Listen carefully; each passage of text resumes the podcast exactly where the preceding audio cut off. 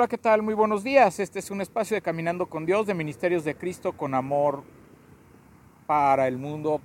Ministerios de Cristo con amor para usted, el amor en acción. Dios le bendiga, Dios le acompañe, Dios le guarde en esta mañana, reiniciando con el proverbio del día. Hoy el proverbio es el proverbio 5. Bueno, pues vamos a dar comienzo con, esta, con este tiempo devocional. Dice el proverbio 5, Hijo mío, está atento a mi sabiduría y a mi inteligencia inclina tu oído, para que guardes consejo y tus labios conserven la ciencia. Porque los labios de la mujer extraña destilan miel, y su paladar es más blando que el aceite, mas su fin es amargo como el ajenjo, agudo como espada de dos filos. Sus pies descienden a la muerte, sus pasos conducen al Seol, sus caminos son inestables, no los conocerás, si no considerares el camino de vida. Ahora pues, hijos, oídme, y no os apartéis de las razones de mi boca. Aleja de ella tu camino, y no te acerques a la puerta de su casa, para que no des a los extraños tu honor y tus años al cruel. No sea que extraños se sacien de tu fuerza, y tus trabajos estén en casa del extraño, y gimas al final cuando se consuma tu carne y tu cuerpo y digas, cómo aborrecí el consejo y mi corazón menospreció la reprensión. No oí la voz de los que me instruían y a los que me enseñaban no incliné mi oído. Casi en todo mal estado, en medio de la sociedad y de la congregación, bebe el agua de tu misma cisterna y los raudales de tu propio pozo. Se derramarán tus fuentes por las calles y tus corrientes de aguas por las plazas. Sean para ti solo, y no para los extraños contigo. Sea bendito tu manantial y alégrate con la mujer de tu juventud. Como sierva amada y graciosa gacela, sus caricias te satisfagan en todo tiempo y en su amor recréate siempre. ¿Y por qué, hijo mío, andarás ciego con la mujer ajena y abrazarás el seno de la extraña? Porque los caminos del hombre están ante los ojos de Jehová y él considera todas sus veredas. Prenderán al impío sus propias iniquidades y retenido será con las cuerdas de su pecado. Él morirá por la falta de corrección y errará por lo inmenso de su locura. Bueno, pues eh, en este tema de hoy de Proverbios eh, nos habla, nos sigue hablando, ¿verdad?, de la sabiduría, de considerar el consejo, de inclinar nuestro oído al buen consejo. Pero el tema central es que no busques a la mujer extraña, no busques hacer la infidelidad, no busques la infidelidad. Si tienes en tu casa a tu mujer de tu juventud, a tu esposa, quiérela, ámala, ¿verdad? No des el dinero, no des tus recursos a la extraña, dice, no sea que otros se beneficien de eso, ¿verdad? Porque otros se beneficiarán del producto de tu trabajo cuando tienes tu casa, cuando tienes tu hogar, cuando tienes a tu esposa que está ahí, que te ama, ¿verdad?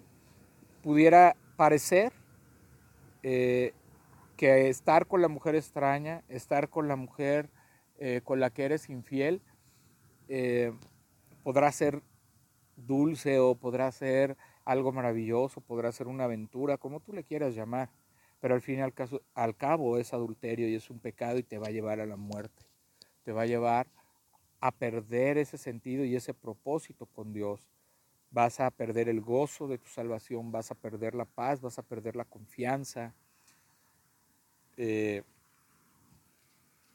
vas a, perder tu vida, vas a, a empobrecer inclusive, ¿verdad? Porque estás confiando en la mujer extraña, estás confiando en aquella mujer que nada te va a dejar, ¿verdad? Y lo único que va a hacer es sacarte dinero, sacarte es, tu vida, de, eh, sacarte del propósito de tu relación con Dios, ¿verdad? Y son caminos de muerte, al fin y al cabo son caminos de muerte. Es muy difícil, si usted lo sabe, ¿verdad? Es muy difícil después recuperar la vida del matrimonio. Es muy difícil después eh, tratar de, restaurar el matrimonio cuando ya no hay confianza, cuando queda amor, pero pero tiene que esforzarse usted para recuperar eso, tiene que usted ponerse a cuentas con Dios, tiene que pedirle perdón, pedirle perdón a su pareja, demostrarle con actos que verdaderamente usted tiene su, un corazón abundante, un corazón hermoso, que su testimonio y su vida están cambiando, que Dios está restaurando, ¿verdad? ¿Para qué meterse en problemas y en situaciones tan complicadas y tan difíciles teniendo el camino más sencillo? No se complique la vida, no se complique la vida, porque entonces usted estará dando a alguna persona que no vale la pena. Y así como usted un día llegó a la vida de esa persona, llegará otra persona y usted será desechado cuando ya a esa mujer usted no le sirva dice aquí la palabra de Dios, sea bendito tu manantial y alégrate con la mujer de tu juventud, como sierva amada y graciosa Gacela. Sus caricias te satisfagan en todo tiempo y en su amor recréate siempre. O sea, busca alimentar ese matrimonio, esa relación con tu pareja, con tu esposa. Alégrate con ella. Eh, riega tu relación con amor, con paciencia. Cuando tengas un problema de comunicación, habla con ella. Cuando tengas una situación que arreglar, habla con ella. Cuando haya algún problema que, no esté permitiendo que la relación esté fluyendo, ve y busca consejos. Si, si no está funcionando lo que tú estás haciendo para arreglar esa situación, busca el consejo de un consejero, de tu pastor, de un consejero de matrimonios que te ayude a encontrar el camino para la solución, pero no busques, ¿verdad? Porque tú no te sientes amado, no te sientes escuchado, no te sientes, no busques a la mujer extraña, porque esa mujer nada más te va a dar por tu lado, mientras te saque lo que te pueda sacar. Y cuando no, pues imagínate, te va a abandonar y te va a dejar solo. Y hay un dicho, ¿verdad?, en esta tierra que dice, ¿verdad? Te quedaste como el perro de las dos tortas, ¿verdad? Sin una y sin otra. Entonces, pues, qué, eh, desgracia que pueda pasarte que, que te quedes con la relación que más vale, que es la de tu matrimonio, que es la de la madre de tus hijos, por haber caído en camino de maldad, por haber caído en camino de... Eh, en un camino eh, que te hayas desviado de tu camino y después eso pues también trae dolor y sufrimiento a los hijos, ¿verdad? Y, entonces tu manantial, ¿por qué tu manantial de felicidad, de amor, de paz, de confianza, de esperanza, eh, de, inclusive de, de, lo material, va a correr hacia afuera para que otros se beneficien cuando tienes un hogar en el que tú puedes dar y puedes satisfacer, ¿verdad? Con esa agua. Busca a Dios en todo momento. Estás pasando un tiempo difícil en tu relación, en tu matrimonio, busca a Dios, busquen a Dios juntos, busquen arreglar, ¿verdad? Dice la palabra de Dios, que no dejemos pasar que termine el día sin haber arreglado un problema, sin haber arreglado una situación. Y si no, busca apoyo, busca una solución, busca quien te apoye, quien te ayude, quien te dé un consejo de sabiduría para que puedas recuperar tu vida matrimonial. ¿verdad?